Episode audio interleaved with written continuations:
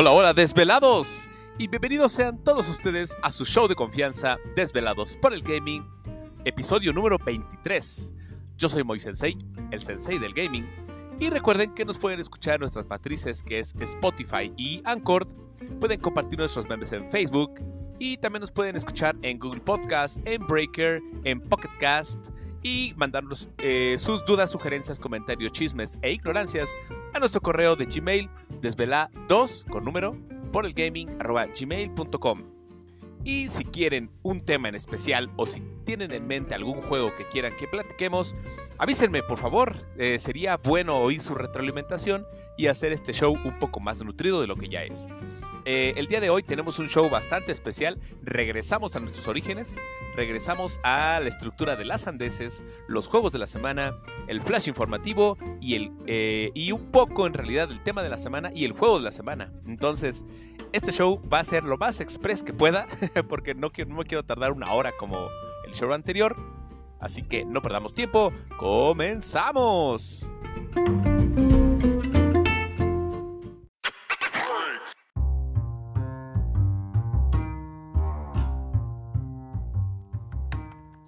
Y pasamos a la sección no tan favorita por mí, eh, que es las sandeces gráficas. En este caso tenemos sandeces gráficas del episodio 21 y del episodio 22. Del episodio 21 solamente tenemos dos sandeces. Eh, la primera es acerca del el pollo tipo Rambo que está en Fortnite. Eh, yo había comentado que la verdad no recordaba bien cómo se llamaba. Es el Cocomandante.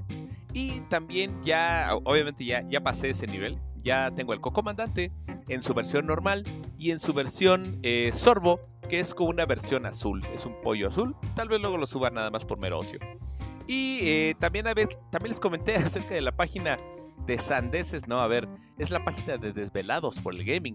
Eh, me confundo a veces porque yo antes tenía una página de memes llamada Sandeces Gráficas. Entonces también yo creo que por eso a veces me traiciona el subconsciente. Y bueno, del show número 22 Aquí tenemos dos sandeces que la verdad me, me volaron la cabeza porque me hicieron investigar cosas que yo no sabía y me encontré, digamos que como dice el meme, eh, buscaba bronce y encontré oro. Eh, la primera sandez es algo que, que, comentado, que comenté junto con Benja acerca de la amiga de Link en Twilight Princess. No recordábamos bien el nombre. Es eh, Midna y es la princesa precisamente del crepúsculo, de la raza esta Twilly, si mal no recuerdo. Eh, de las sandeces.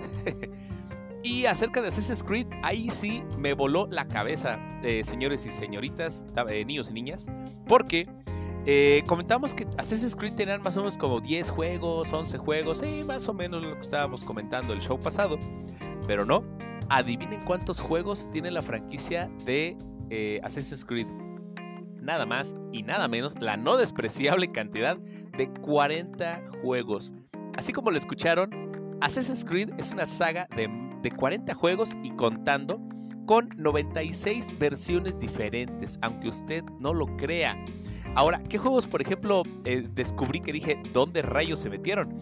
Hay un Assassin's Creed Rebellion, que es RPG. Algunos son para celulares, otros son para computadora. Eh, por ejemplo, el Assassin's Creed Identity, que es acción RPG. Eh, hay uno que es Memories y el Recollection, que son de cartas. Y hay uno de piratas de un RTS. Yo la verdad no los ubicaba, pero son 40. Entonces, wow. Una saga que desde el 2007 sigue dando frutos. Y me enteré de dos juegos cancelados de Assassin's Creed. Eh, seguramente algunos ya lo sepan, otros no. Hubo dos cancelaciones.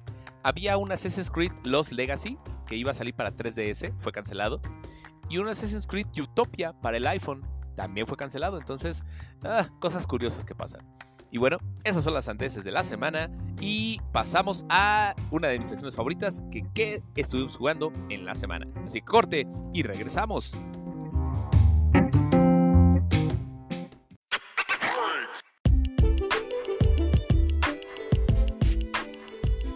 Y pasamos a una de mis secciones favoritas del show, que es qué estuvimos jugando en la semana.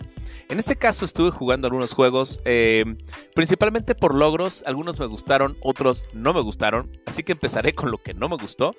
Eh, jugué dos juegos, uno fue Human Fall Flat, es acerca de unos bonitos, ya lo había mencionado antes, es como uno bonito como si fuera como de poligoma, que se pega en las paredes y haces acertijos, no me gusta el juego, físicamente no me gusta. O sea, es un juego de, acertijos, rompecabezas, pero los monitos no se me hacen para nada simpáticos. Entonces, mm, todavía no termino el logro. Necesito escalar 30 metros, llevo 20, entonces ahí voy. Tengo que jugar un poco más.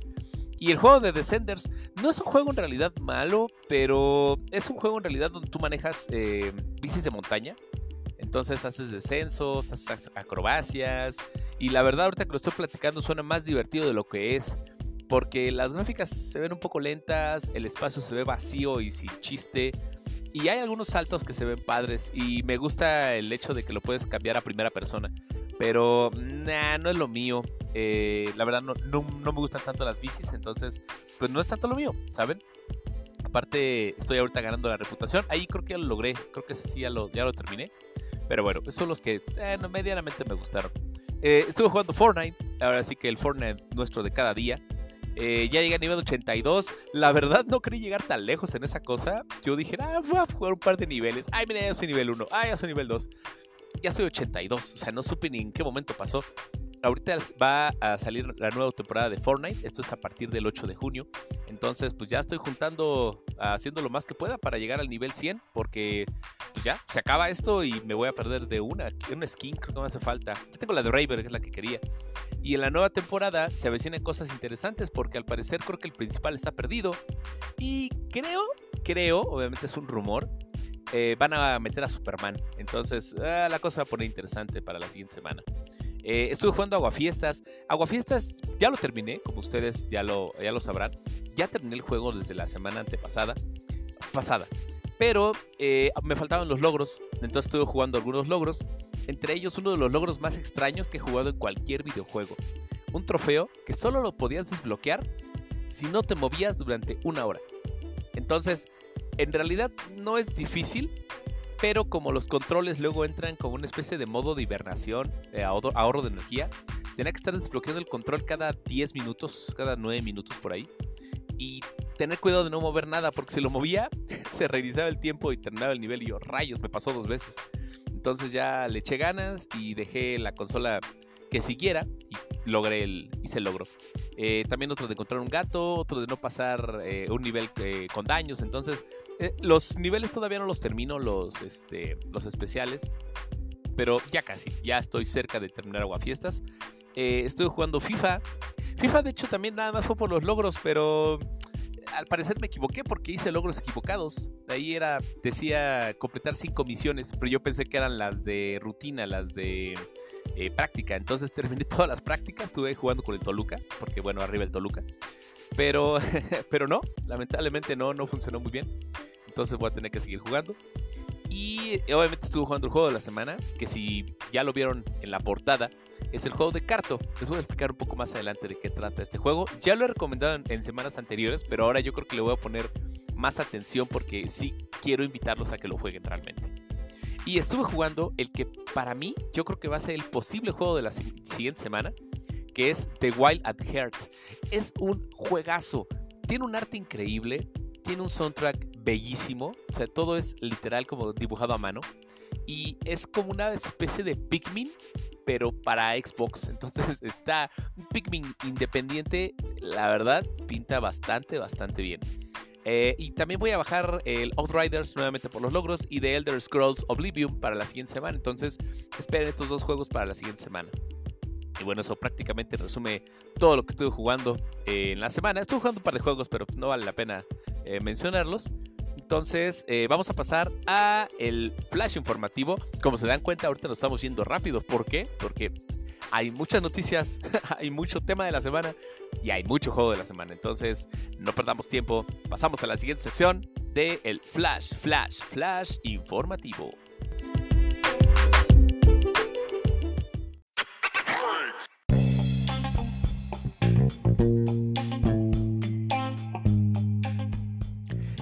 Llegamos a la carnita de este show, a la parte no vegetariana, con el Flash, Flash, Flash informativo, traído cada semana por un patrocinador diferente.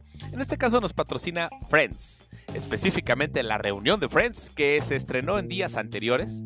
Eh, yo la verdad soy muy fan de Friends, como todo buen chaborruco. eh, ya que esta serie desde el 94 hasta el 2004 siempre me trajo buenos, unas buenas risas y me trae muy buenos recuerdos. Y la reunión eh, que se hizo recientemente, sí caray, los años no pasan en vano. Pero bueno, vale mucho la pena, véanla. Entonces ahorita este show es patrocinado por Friends, I'll be there for you. Eh, pasamos a las noticias. Reúnanse dioses de la vieja escuela. Hay una consola, que bueno, yo digo, dicho de paso, yo digo que es una consola, que se llama Egret 2 Mini. ¿Qué es eso? Eso es un mini arcade, ahora sí que un arcade en miniatura, que van a sacar en Japón, eh, posiblemente lo traigan a América, y va a estar lleno de juegos clásicos de Taito. En este caso van a ser 40 juegos en una mini arcade réplica de la Egret original de por ahí de los 90 eh, estos juegos van a ser, bueno, Space Invaders, Bubble Bubble, eh, Elevator, que es uno de mis juegos favoritos de la vieja, vieja, vieja, vieja escuela.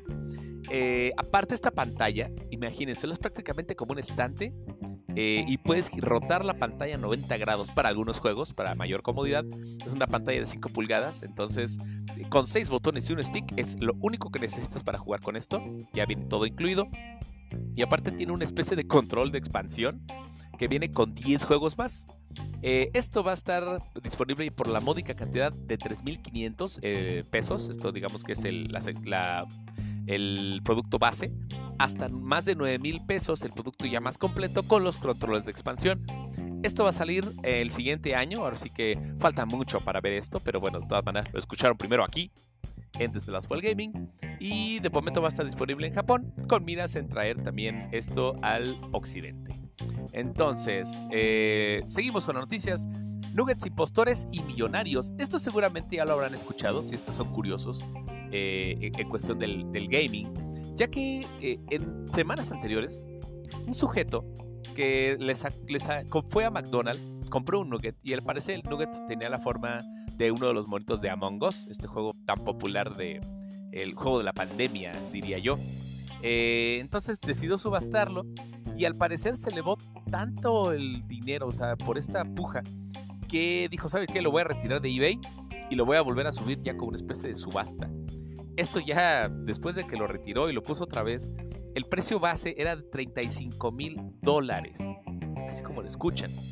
Y el precio final que una persona, en su sano juicio, compró este nugget en forma de Among Us fue de la no, despreciable cantidad de 99.997 dólares, lo que serían aproximadamente más de 2, millones de pesos. Entonces es algo impresionante. Yo creo que el que lo compró realmente es el impostor. Entonces, bueno, cosas que pasan y lujos que se pueden dar los millonarios, o como siempre digo, problemas de primer mundo. Ahora, eh, hablando de McDonald's, eh, el McPikachu a la vista Nuevamente va a haber una colaboración de McDonald's y Pokémon, pero en este caso específico va a ser una colaboración de Pikachu con McDonald's. Eh, lo van a agregar al menú, va a ser un menú inspirado en Pikachu, que va a tener unas cosas llamadas frutichus, donde va a incluir una malteada, una nieve eh, con jarabe de chocolate y una barra de pie de manzana. Entonces, eh, se ve bastante bonito, la verdad se ve muy folclórico esto. Y va a incluir también en las cajitas felices seis juguetes diferentes de Pikachu que la verdad se ven con ganas de ir y comprar una cajita feliz. De momento va a salir en Japón, pero también nuevamente esperamos que eh, crucemos los dedos y esto cruce el charco y llegue a, este, América. Eh, en otras noticias, tiembla Evo. Después de todas las. Pues no sé cómo decir esta noticia, la verdad. Después de todos los eSport, de todas las categorías, de todos los juegos que han hecho eSport de cartas, de, este, de juegos de free to play, de juegos de consola, de peleas, de Battle Royale, de lo que quieran. Ahorita hay un nuevo. Este. Es que no sé. Es que en serio, esta noticia le estoy, le dando vuelta en la semana, pero se me hace tan extraño. Pero lo tenía que decir es la Copa, la Financial, Financial Modeling World Cup 2021. ¿De qué rayos va esto? Modelos financieros aplicados en Excel a manera de eSport. En otras, en otras palabras, un eSport de Excel. Así como lo escuchan, Excel, la aplicación que la mayoría usamos y que parece, que es lo único que te piden en el currículum para cualquier empresa, que sepas manejar Excel. Este, se va a hacer una especie de eSport, o sea, ya tiene una copa y todo. El 8 de junio, 8 de los mejores representantes de, de ahora sí que de, los modelos financieros de Excel eh, van a estar compitiendo. Es eh, una sesión que va a durar aproximadamente 40 minutos y seguida de una serie de preguntas que le van a hacer a los, a los individuos. En este caso son chavos, eh, no sobrepasan los 25 años. Y pues bueno, ya tenemos otro, otro contrincante para los eSports de, de este año, que la verdad este año sí ha sido muy extraño en cuestión de eSport. Y ahora con esto, mucho más. Eh, en la siguiente noticia, ciudades fronterizas a la pantalla grande. Y no, no, no me refiero a Tijuana, no, Caléxico, no, tampoco. Becarios, ¿tú de qué te ríes? ¿No? Ah, perdón, es que el becario ahí como que se me quedó viendo feo, creo que es del, es del norte, ahí se ve un poco regio el becario. Este. y bueno, no, me refiero a Borderlands. Para los que ubican Borderlands, o los que no ubican Borderlands, es un juego eh, ambientado en una especie de futuro post-apocalíptico, steampunk. Eh, ya es una serie, pues, un poco consagrada. Eh, y ahorita se va a filmar una película basada en Borderlands, que no solamente va a ser Borderlands 1, sino va a ser, va incluir más o menos las cosas de los tres juegos de Borderlands. Entonces se va a poner interesante. De momento lo están filmando en Budapest. Y ahorita volvió a llamar la atención porque una de las actrices que participa en la película, eh, Jamie Curtis, que ella hace el papel de la doctora Patricia Tanis, reveló algunas siluetas de los personajes eh, principales. Que en este caso, por ejemplo, tenemos a Ronald, que es este Kevin Hart, tenemos a Krieg, que es uh, Flanion Montiau, si mal no recuerdo. Y a Claptrack, por ejemplo, bueno, eh, también está Tina, que es Ariana Greenblatt. Y Claptrap, que la verdad me llama mucho la atención eso, porque siento que va a ser una especie como de Rock Raccoon en cuestión de doblaje, porque ahora lo va a doblar Jack Black. Entonces, la verdad tiene actores muy interesantes. Eh, la película pinta para hacer, pues, va a ser bastante entretenida. Tal vez no sea una gloria de película, pero va a ser un hitazo. Espérenla próximamente. Eh, yo creo que va a salir para el 2022, pero de todas maneras este año vamos a tener adelantos, van a tener eh, seguramente algún trailer. Entonces estén pendientes si es que son fans de esta saga consagrada de Borderlands. Ahora, ¿quién es este Pokémon? Es Palworld. Si no saben a qué rayos me estoy refiriendo, eh, hace poco estuvo el Indie Live Expo eh, es un evento indie que se celebra dos veces al año. Se celebra en primavera, bueno, en este caso verano, en verano, como diría Olaf, y en invierno.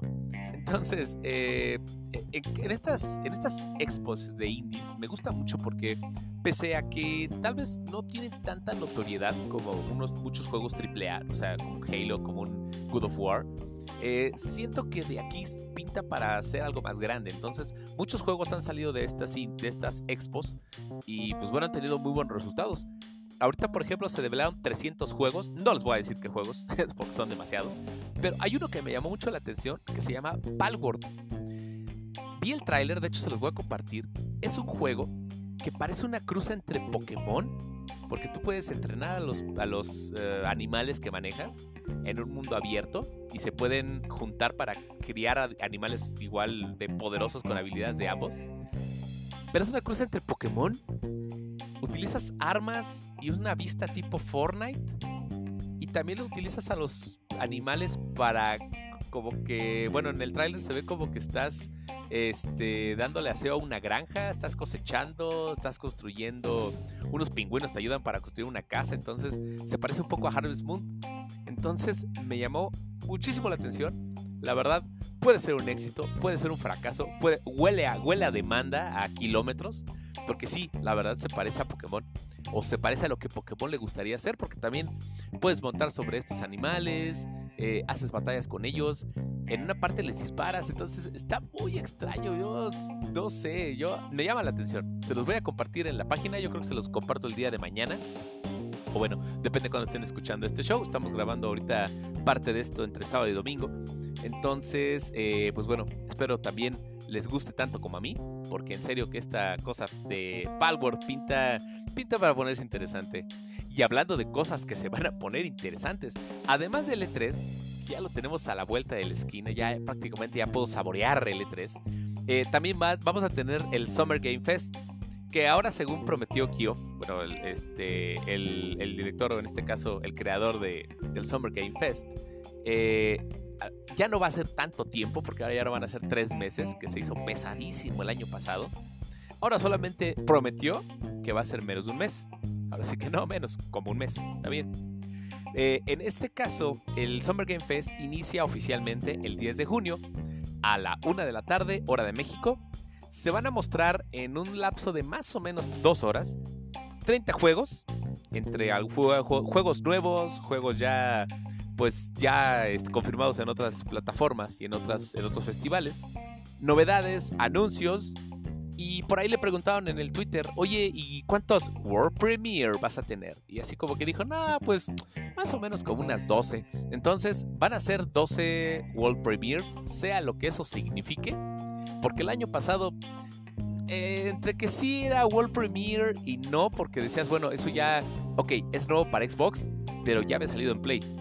O es nuevo para Switch, pero ya lo habíamos tenido en PC. Entonces, ah, nuevo, comillas, ¿de acuerdo? Abran comillas enormes con eso de nuevo.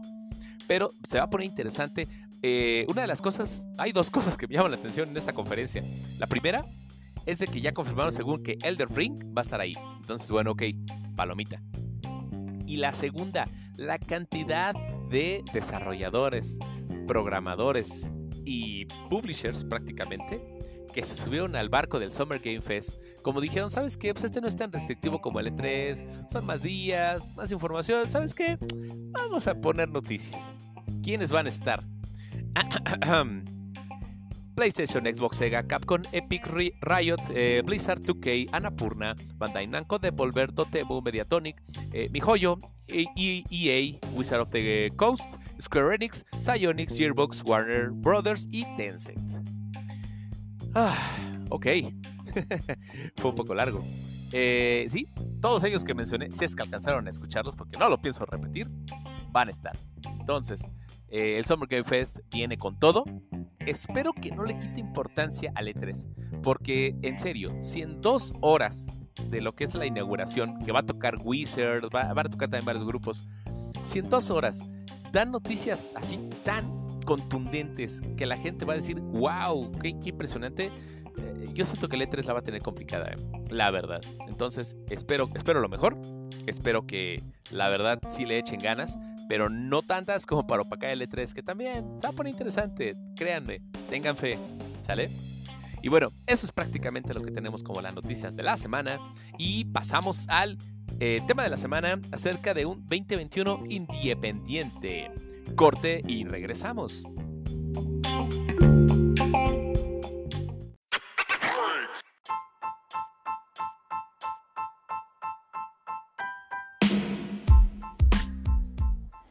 Y pasamos rápidamente al tema de la semana, que en realidad es un tema pequeño, pero muy importante. ¿Por qué? Eh, lo que le da título a este show acerca del 2021 independiente, independiente, es principalmente quiero enfocarme en los juegos indies que ya sea que ya salieron o están prontos a salir, en realidad quiero también con esto decirles, consuma local. Escuchen la voz de los programadores mexicanos, por favor. Eso es muy importante. La industria del gaming en México yo siento que ha estado estancada en los últimos años, pero ya se ha visto una luz al final del túnel. Ya ah, más programadores están participando en proyectos cada vez más grandes no solamente con proyectos mexicanos, sino también a nivel internacional tenemos mucha representación. Entonces, yo le diría a los programadores mexicanos, a los diseñadores mexicanos, a cualquier persona que esté en este medio, por favor, no se rindan, sigan con lo suyo. Tienen, tienen ideas, por favor, plásmelas, porque sí me gustaría en un futuro que la industria del gaming mexicano sea reconocida pues por todo el mundo, que todas esas ideas, todas esas buenas ideas creen juegos que trasciendan. Porque a fin de cuentas eso es lo que se busca, que un juego trascienda, que un juego sea recordado por todos, jugado por todos, disfrutado por todos.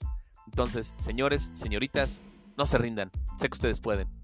Y bueno, pasando al tema, precisamente es con los juegos independientes. Voy a nombrar algunos juegos eh, que siento que han estado un poco abajo del radar.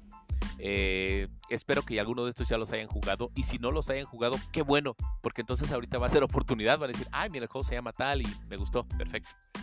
Eh, para que prueben cosas diferentes. Para que no salgan como de que es que ya no tengo que jugar. O sea, hay mucho que jugar. En serio. Pues miren, el primero es un, uno que de hecho les comenté hace un par de episodios, el de Subnautica. Recientemente salió como una especie de versión 2, 2.0, o la secuela, si la quieren llamar así, de Subnautica Below Zero, donde además de todo el, tema de sobrevivir a la fauna oceánica de alienígena, ahorita ya puedes tener también este, sobrevivir a la superficie. Entonces, el reto se pone el doble la verdad yo creo que, como dicen, si no está roto ni le muevas, yo creo que continúa un poco lo que es Subnautica y es un juego muy interesante. Está ahorita casi para todas las consolas de nueva generación. Búsquenlo, chequenlo. Eh, otro juego también que les quería platicar es el de Narita Boy. No lo había comentado y no a, mí en lo personal yo no soy tan fan del pixel art. Pero hay muchas personas que sí, entonces por eso mismo nombro este juego, porque este juego nació como un Kickstarter. Eh, Narita Boy, para los que ustedes ubiquen, Narita Boy, así se escribe. Eh, empezó como Kickstarter, junto dinero y lo, lo, hicieron realidad. narra acerca de las aventuras de un chico normal, un average kid, que de repente se vuelve un héroe del mundo digital que está asolado por un malvado y corrupto este, sujeto raro, ¿no? Todo esto viene en, en 2D. es un 2D tipo side-scrolling, o sea, digamos que tú lo ves de lado. Eh, las peleas son, están bastante, bastante, tiene mucha acción. Son peleas muy divertidas y todo es en pixel art. Entonces, de, esos monitos, para los que no ubican el pixel art, son de esos monitos, pues literal, o sea, ni siquiera es 2D, o sea, tal vez sea, si es que existe algo abajo del 2D, sería eso. Entonces, sí me gustaría que le dieran una oportunidad, la verdad, visualmente eh, se ve atractivo para los que gustan de este tipo de, de, diseño gráfico. Entonces, por favor, búsquenlo, Narita Boy. El siguiente que les voy a comentar, ese sí yo creo que catalogaría como una especie de 1D porque es que no sé cómo explicarlo. O sea, la verdad me he quedado sin palabras con ese juego. Se llama Genesis Noir. Es un juego que prácticamente tú eres como una especie de detective. Es un juego que engloba amor, pérdida y traición así como él mismo se describe. Es una aventura gráfica de un colectivo de artistas llamado eh, Den. Eh, es tipo point and click. Ya algunos me dirán, ah, el point and click es muy aburrido. No, el point and click, créanme que hay muchos juegos muy buenos de point and click. De hecho, el segundo juego que yo les recomendé en estos podcasts, el del episodio 2, es Call of the Sea. Y Call of the Sea es un tipo point and click. Entonces, créanme, son muy buenos. Ahorita este juego está muy, abstracto. Es como si jugaras eh, prácticamente como en un pizarrón negro, con solamente algunos trazos como en gis blanco, y eso forman unas figuras. Lo noto como, no sé si vieron la película de, Disney, de Pixar, eh, Soul. Es prácticamente como los, estos monitos, este... ¡Ay! Se olvidó cómo se llaman, sandeses. No los azules, sino los que se le ve solamente la silueta. Que todos se llaman iguales. Este, sí, ya seguramente ya ustedes se recordaron cómo se llaman. Yo no, rayos. Se los, se los, se debo para la siguiente semana. Este, prácticamente solamente se ve la silueta. Como si estuvieras viendo un, cuadro de Miró. O sea, prácticamente es así, pero en blanco y negro. Entonces, está muy interesante, está muy metafórico, muy abstracto. Y así como él mismo lo describe, exploras el Big Bang provocado por el disparo de un dios celoso. O sea, agárrense con eso, ¿eh? ¿eh? Genesis Noir, búsquelo, también está para varias consolas de, actual generación, PC. Eh, y bueno, el siguiente juego es el de Cyber Shadow. Cyber Shadow ahora ya ni siquiera pixel art, este ya es 8 bit. Ahora sí que hay muchos fanáticos del 8 bit. Estos cuates eh, que son los mismos creadores de Shovel Knight traen ahora Cyber Shadow. Salió creo que este año, si mal no recuerdo, Sandeses. Este, si no, salió hace poco, en realidad no tiene tanto. Es una especie de, obra, digamos que como si fuera en honor a los juegos de 8 bit de acción. Porque tiene cosas de Ninja Gaiden, tiene, cosas de Tenchu, tiene cosas de, este, perdón, de Contra. Entonces me gustó bastante, la verdad, este, sí lo, lo, intenté jugar un poco. no soy, y volvemos al tema, yo no soy tan fan, pero espero que ustedes sí, de estos juegos, estos juegos 8 bit. Y bueno, la verdad la premisa es, eh, ¿qué, les puedo comentar? O sea, tú eres un ninja cyborg y peleas contra más ninja cyborg robóticos, este, que parece que hace como metamorfosis algunos. O sea, está muy, muy, muy padre. Está muy retador porque también como todo buen juego de 8 bits, es un juego muy difícil, tiene algunas partes bien complicadas y la verdad es un juego bien recomendable. Entonces, para los fanáticos de los 8 bits, de la vieja escuela, trasladado con la nueva escuela, chequenlo por favor, se llama Cyber Shadow. Y el último juego indie, este hice un poco de trampa porque yo quería solamente mencionar juegos de 2021. Este juego creo que salió hace un año, creo que fue el 2020. Pero, ay, me llamó mucho la premisa. No lo he jugado y yo me gustaría que ustedes escuchándolo lo jueguen y me digan qué tal. Y si no es que yo lo juego antes. Es un juego que se llama 12 minutos. Así se llama 12 minutes. Es un thriller porque eh, se me hace muy raro ver, eh, bueno, yo no conozco tantos eh, juegos independientes thrillers. Es un thriller tal cual como tipo psicológico donde tú eres un hombre que tienes una esposa que al parecer está embarazada y está atrapado la vista se me hace bien rara, porque la vista es como si, como si tú fueras un arquitecto y estuvieras diseñando maquetas y vieras a los monitos desde arriba en la habitación, así con cuatro paredes y obviamente sin techo porque los estás viendo, los muebles, todo. Esa es la vista. Entonces, eh, tú eres un hombre atrapado en un bucle temporal, tipo Día de la, Día de la Marmota, y cada 12 minutos ese bucle llega a su fin. Prácticamente tú estás con tu esposa, tocan a la puerta, es un policía y te disparan. Y ahí empieza el despapalle. Entonces, estuve viendo el tráiler también. Me llamó muchísimo la atención cuando lo vi la primera vez. Eh, porque sí es un poco... O sea, ¿qué, vemos en el tráiler? A ver si también se los comparto. ¿Qué vemos en el tráiler? Prácticamente ves a este hombre agobiado porque ya tiene, al parecer, ya ha pasado este bucle un par de veces. Eh, le dice a su esposa lo que ella está a punto de decirle, entonces su esposa se sorprende y al parecer el padre de su esposa mató a una persona y entonces la policía viene aquí a arrestar a su esposa, pero las cosas salen de control. Entonces, esto se repite varias veces cada 12 minutos. Entonces, así como en otros juegos donde tú tienes una especie de límite de tiempo, porque si no todo va, todo se va a perder, en este igual. Entonces, sí me gustaría que le dieran una oportunidad, tanto a este como a cualquier otro juego independiente que vean. En serio, apoyen a los juegos independientes, valen mucho la pena, arriesguense. El próximo juego favorito de su vida puede ser un juego independiente. Entonces, solamente les dejo estas pequeñas recomendaciones. Tengo muchísimas más, pero yo creo que serían las que me gustaría platicar y ya platiqué con ustedes. Entonces, ahorita vamos a terminar con esta pequeña sección de un 2021 independiente que se viene con todo. Y pasamos a la última sección de nuestro eh, ¿cómo se llama? De nuestro pequeño podcast. Eh, porque yo siento que ya esto es mío y suyo, o sea, suyo y mío, como quieran decirlo.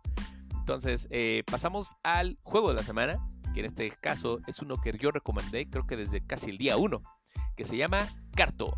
Así que corte y regresamos.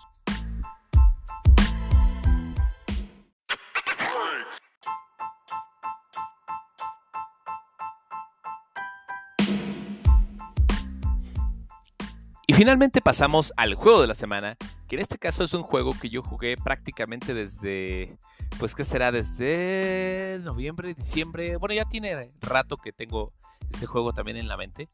Eh, es un juego que al principio empecé a jugarlo por ratos, pero ya después me fui picando con la historia. Y se me hace, me da mucho coraje, porque es un juego en realidad muy corto, pero que tiene mucho replay value. Es un juego muy original. Nunca he jugado un juego similar y por eso está aquí en el juego de la semana, llamado Carto. Carto viene de la mano de la gente de Humble Games y Songhead. Eh, es prácticamente como si tuvieras un libro de cuentos para niños. ¿Se ubican los libros, los libros de cuentos para niños donde tú los abres y como que el personaje se desdobla o digamos que son en tercera dimensión? Esto es algo pues un poco similar porque yo la primera vez que lo vi yo lo veía así. O sea, dije, ¿esto es un juego, esto es un juego infantil o qué onda? Porque yo no tenía mucha referencia de este juego. Y yo decía, bueno, ¿y por qué carto? Porque a fin de cuentas eh, haces lo que hace un cartógrafo, lo que es este, tener una visión del mundo, de crear mapas y de darle forma al mundo. Es prácticamente por eso es un libro de cuentos que se puede jugar. ¿De qué va la historia? La historia en realidad es una historia muy bonita. Este, no, en realidad no tienes una antagonista. Prácticamente tú eres una niña que inicia eh, la aventura con su abuela en una especie como de globo aerostático. Eh, tu abuela le muestra acerca de unos pequeños cuadros que cuando de hojas de papel que cuando tú los mueves, lo que pasa abajo en la tierra se separa. Por ejemplo, son dos islas, no imaginen solo dos pedazos de papel juntos y es una isla grande. Los separas y las islas se separan. Entonces la niña se queda, wow, qué padre. Entonces eh, se van a dormir. La niña ve eh, esto, digamos que como algo mágico. Entonces empieza a mover también las cosas en la mesa. Y de repente mueve a, si mal no que era un rayo eh, con el dirigible en el que estaban y crea una tormenta. Entonces sale la tormenta, la niña cae del, del pequeño avión, bueno, del pequeño, este, ¿cómo se llama? Dirigible eh, junto con todos los papeles, digamos que todos los papeles que regían lo que era prácticamente el, mapa, el, mundo, caen y entonces se queda la niña sola, eh, sin su abuelita, porque era, e, eso le gustaba mucho a mi niña, que le decía, es que está buscando a su abuelita, ay, qué bonito. Y sí, prácticamente es la, aventura de una niña tratando de regresar a su hogar. Y en el Inter conoce a personas muy interesantes. Y ahora, ahora, ¿cómo es el juego? ¿Y cómo conoce a las personas? Cuando la niña cae, eso que le estoy narrando es prácticamente los primeros dos minutos del juego, no le estoy espoleando absolutamente nada. Cuando la niña cae, eh, se crea una pequeña isla y entonces se encuentra y va, estando va, va a encontrar pequeños trozos de papel que tú los puedes unir abriendo un menú a la misma isla, entonces ya tienes una isla más grande. Entonces ya vas a la otra isla nueva, que son igual cuadrados, y encuentras más, más este pedazos de papel y con eso creas unas islas más grandes y más grandes. Ahora, eh, como todo buen puzzle, tiene sus retos. En este caso, tú no puedes poner, por ejemplo, dos islas que no tienen conexión entre sí. ¿A qué me refiero? Si una termina en una laguna, por así decirlo, y la otra empieza, y la otra tiene parte laguna y parte bosque, pues tú no puedes poner el bosque en el mar porque pues, no, no, no, no, hacen match. Entonces tienes que poner el mar con el mar, el bosque con el bosque, el pasto con el pasto. Para con eso crear la forma de un mundo, tal cual así como, lo, como, como ustedes lo imaginan, tal cual el mundo. Entonces, cada vez que se develan estos mapas, va apareciendo gente que poco a poco va estando involucrándose con la pequeña Carto y le va a ayudar también a, a cumplir algunos retos. Entonces, ella también les ayuda ya sea encontrando niños, encontrando flores, encontrando diferentes eh, situaciones que solamente te salen moviendo los mapas. Entonces eso la verdad le da mucha rejugabilidad porque pues tú lo puedes hacer de una forma, pero puede ser que de otra forma también funcione y funcione mejor. Entonces tienes que repensar las cosas. Eso es lo que hace un buen puzzle. Es prácticamente exploración y resolución de puzzles. Eh, con los pequeños trozos de mapa que embonen correctamente. Ahora, eh, la verdad el juego, insisto, es un juego corto, es un juego aproximadamente de 6 horas, 6, 7 horas a lo mucho. Eh, yo creo que esos serían los dos puntos negativos que tengo con él. El primero, la, duración. Yo sí hubiera esperado un juego un poco más largo, la verdad, este, pero siento que dura lo que tiene que durar. O sea, la historia me gusta porque es como todo en la vida. Tiene un inicio, tiene un desarrollo y tiene un fin. Entonces, me gustó mucho eso. Y aparte, eh, bueno, al final, tú ya puedes volver a recorrer los pedazos de mapa nuevamente para encontrar cosas pues nuevas, diferentes y que habías dejado pasar en la primera vuelta. Y lo que no me gustó mucho, o al menos a mí en lo personal, es de que en la realidad tú, no tienes, no hay una dificultad. O sea, no es, no es de que tú escojas el juego en fácil, eh, medio, difícil. O sea, no.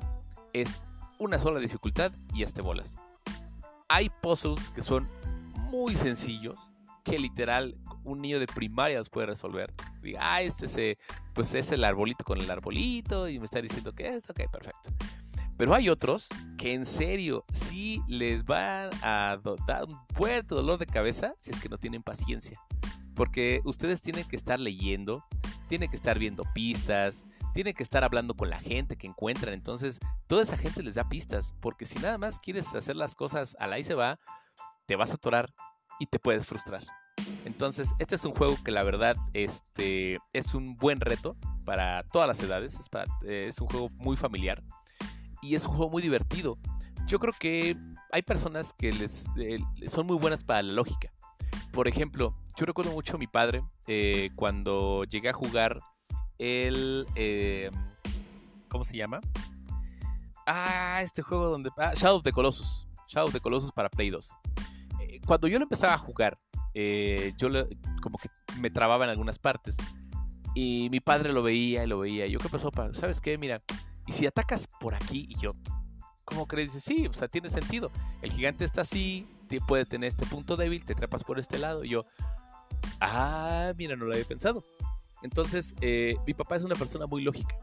Y siento que ese tipo de personas eh, que ven la vida, pues, de otro, de otro, que tienen otro punto de vista para ver la vida, eh, les funcionaría mucho este juego. Porque este juego en algunas partes es muy lógico. Entonces, a veces yo trato de pensarle muchísimo, pero pues no, tal vez la respuesta, la respuesta es un poco más evidente, pero no la veo. Entonces, yo sí, sí recomiendo mucho este juego para que la gente que, que le gustan los retos, que tenga paciencia y que se enamore de esas gráficas tan, pero tan bonitas y tan simples como lo que es el juego de Carto. Este, es un juego en realidad muy barato. Eh, por ejemplo, los que tienen Xbox está gratis en Game Pass. Eh, ha salido también para PC. En realidad lo pueden encontrar muy barato. Esa es la ventaja de los juegos indie también. O sea, son juegos económicos y que te pueden dar horas y horas de diversión.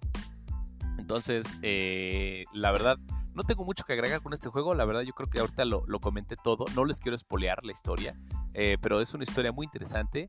Carto conoce amigos muy entrañables. Eh, pasan aventuras muy padres, cruzan el océano.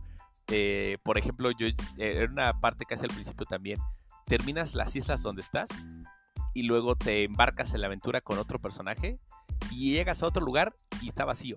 Y tienes nuevamente que estar buscando ahora cómo interactuar con ese mundo. Y no solamente con lo que está arriba, sino también con lo que está abajo, porque hay una parte donde son puzzles en, subterráneo. Entonces tienes que unir los, eh, ¿cómo se llama? Unir los túneles. Está, está muy interesante. En serio, créanme. Si lo consiguen, si lo compran, si lo obtienen, no se van a repetir. Ahora sí que tiene el sello de calidad de Desvelados por el Gaming.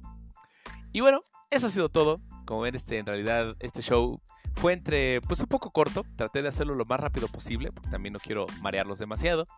Y este, y a la siguiente semana tal vez cambie un poco la estructura porque siento que al, decir el show o al, comentarlo tan extenso, eh, se pueden perder algunas cosas. Entonces, voy a tratar tal vez de pues hacer una semana eh, eh, noticiosa, otra semana de temas de la semana, temas de opinión. insisto, se acerca el E3. Entonces, si es que se alinean los planetas y se logran liberar a los titanes del inframundo, yo creo que podemos hacer un show colaborativo con tres personas. Eh, eso espero, o al menos eso me gustaría. Eh, Boli está escuchando esto. Insisto, hermano, ponle un pin. Este, podemos hacer ahí algo, algo divertido. Y Benja, si está escuchando esto también, pues ponle otro pin. Este, ya para, eh, para esa semana. Yo creo que ya la situación mejoraría un poco en cuestión de carga de trabajo para todos, o al menos eso espero. Eso les deseo a todos los que me estén escuchando, que tengan menos chamba y que les paguen igual. Este, y pues bueno, viene el E3 y después del E3 vamos a tener un programa especial eh, referente a los, los ecos del E3. Entonces, para que ustedes estén informados correctamente de todas las cosas que, se, que salieron, las predicciones que les atinamos, las que no. Entonces, bueno, queda todavía otro programa la siguiente semana, justo antes del E3. Entonces también tal vez lo haga pues entre jueves, viernes, para también no cortarles la, la emoción y darles un poco de lo que fue el Summer Game Fest, porque tal vez yo lo grabaría un poco después del Summer Game Fest. Y bueno, este, así que estén pendientes. Y bueno, pues todo lo bueno tiene que acabar. Sí, caray, ya, acabamos. Acabamos un programa más. Eh, no tengo mucho que agregar, salvo que yo soy muy sensei. Esto ha sido todo en el episodio número 23 de Desvelados por el Gaming. Eh, no olviden compartir eh, este podcast, darle ahí like en todas las plataformas donde ustedes le puedan dar like y compartan la palabra para que esto llegue a más personas. Que ahorita ya llegamos a más países, ya estamos llegando casi al país 10. Nos escuchan desde Bolivia, España, este, Argentina, Estados Unidos, en varios estados de Estados Unidos y en México yo creo que ya van como unos 10, 12 estados, si mal no recuerdo sandeces de eso. y el último estado donde nos escuchan es Baja California Sur, así que también les mando un saludo desde allá. Este, esto ha sido todo. Eh, pórtense bien, usen cobrebocas. Y nos vemos la próxima semana en su show de confianza, calientito y hasta la puerta de sus hogares, desvelados por el gaming. Nos vemos la siguiente semana. Bye bye.